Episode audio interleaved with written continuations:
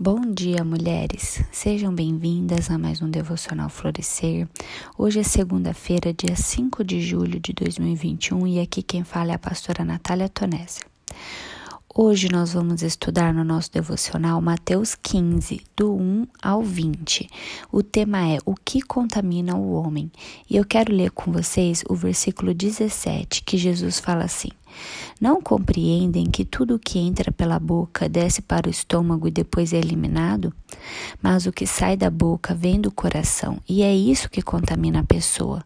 Porque do coração procedem maus pensamentos, homicídios, adultérios, imoralidade sexual, furtos, falsos testemunhos, blasfêmias. São essas coisas que contaminam a pessoa, mas o comer sem lavar as mãos não a contamina. No início dessa passagem, lá no versículo 1, vemos que os fariseus continuam perseguindo Jesus. Fica evidente que esse grupo estava acompanhando Jesus com o intuito de investigá-lo para acusá-lo. Eles já tinham acusado Jesus de assumir prerrogativas divinas, de relacionar-se com pessoas ruins, permitir que seus discípulos não guardassem o sábado e de ele mesmo não guardar o sábado, e de expulsar demônios por Beuzebu. Agora a acusação era de que os discípulos não respeitavam a tradição de lavar as mãos antes de comer o pão.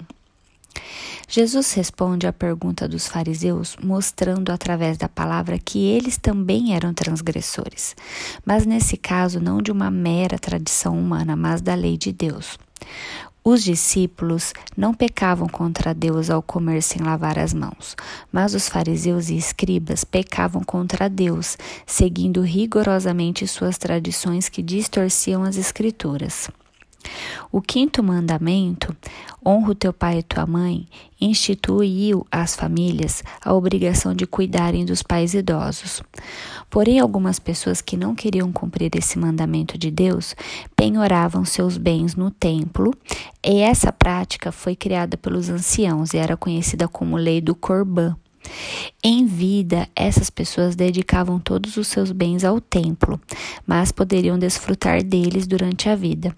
Porém, elas não podiam gastar nada para ajudar seus pais idosos, uma vez que seu dinheiro estava prometido ao templo quando morressem. Era um método mesquinho de fugir da responsabilidade atribuída por Deus, né, de cuidar dos idosos, cuidar dos seus pais. E isso trouxe indignação do Senhor, pois sobre uma aparência de piedade, sob uma aparência de alguém que doava tudo para Deus, violava-se um dos principais mandamentos de Deus. Então Jesus fala sobre a profecia de Isaías a respeito dos fariseus. Este povo honra-me com os lábios, mas o seu coração está longe de mim. E em vão me adoram, ensinando doutrinas que são preceitos de homens. É o versículo 8 e 9. Muitos adoram a Deus somente com seus lábios, louvando o seu nome, orando, mas sem amá-lo de coração. Obedecem tradições externas, mas por dentro estão morrendo espiritualmente. Não foram verdadeiramente transformados. E como não foram plantados pelo Pai, serão arrancadas. Versículo 13, como na parábola do trigo e do joio. E Jesus explica que o que contamina a pessoa não é o que entra pela boca, pois é eliminado para um lugar escuso, mas o que contamina uma pessoa é o que sai da boca, pois vem do coração. O problema é o coração, pois ali nascem os maus desejos, homicídios, adultérios, imoralidade sexual, furtos, falsos testemunhos e blasfêmias, os quais são expressos em palavras e ações pecaminosas contra Deus. Somos contaminados pelos nossos pecados que procedem do nosso coração.